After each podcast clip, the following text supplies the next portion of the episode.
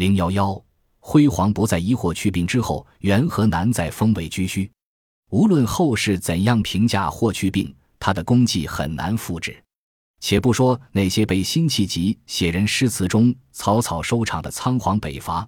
便是后世诸多富有雄心壮志的盛世君王，倾尽全国之力也无法再取得这一荣誉。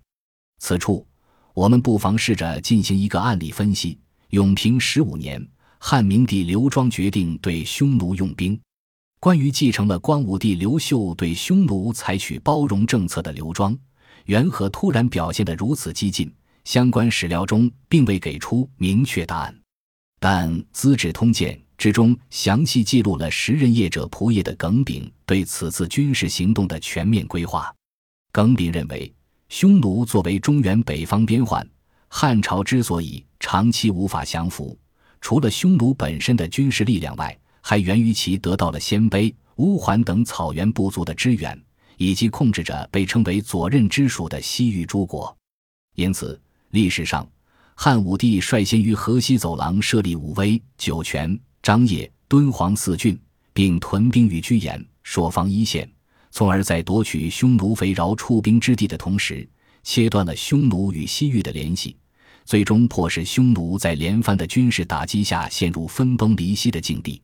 基于这一分析，永平十五年冬，汉明帝刘庄命耿炳与窦固分别带领副将秦鹏、耿忠进入凉州地区整军备战。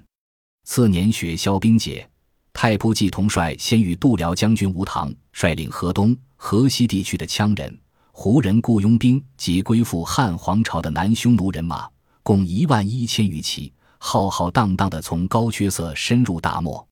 与此同时，其都尉来苗。虎乌桓萧玉文穆率领太原、雁门、代郡、上谷、渔阳、右北平、定襄等七郡的郡兵及乌桓、鲜卑所部，共一万一千余骑，从平城方向出塞，配合季同所部，寻找匈奴主力，与其展开决战。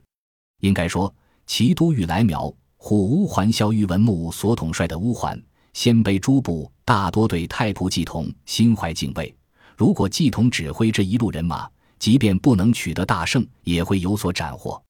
但偏偏季同所部人马多为南匈奴的骑兵，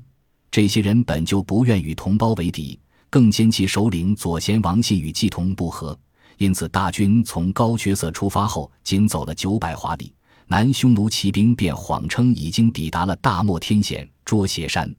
对匈奴境内地形不甚了了的季同信以为真。随即决定班师，不想一回到洛阳，季同便与度辽将军吴唐一道被以逗留未诺的罪名逮捕了。汉明帝刘庄之所以对季同如此决绝，很大程度上是因为季同此前设计的战略完全没有起到对匈奴的牵制作用，还白白浪费了大量兵力。其都尉来苗、虎乌桓萧玉文穆的部队虽然一度抵达了凶河水畔。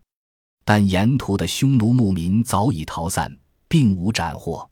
原定投入西域战场的耿炳、秦鹏，从武威、陇西、天水三郡募集的勇士及羌胡雇佣兵，也被要求从张掖居延塞方向配合季同的行动。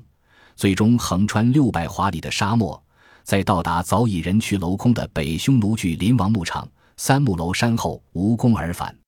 也就是说。在纪行的错误战略指引下，汉朝四分之三的兵力在大漠之上进行了一场声势浩大的武装游行。汉明帝刘庄对匈奴奇袭的失败，无疑衬托出霍去病的军事才能和历史功绩。狼居胥山，真的不是你想封就能封的呀！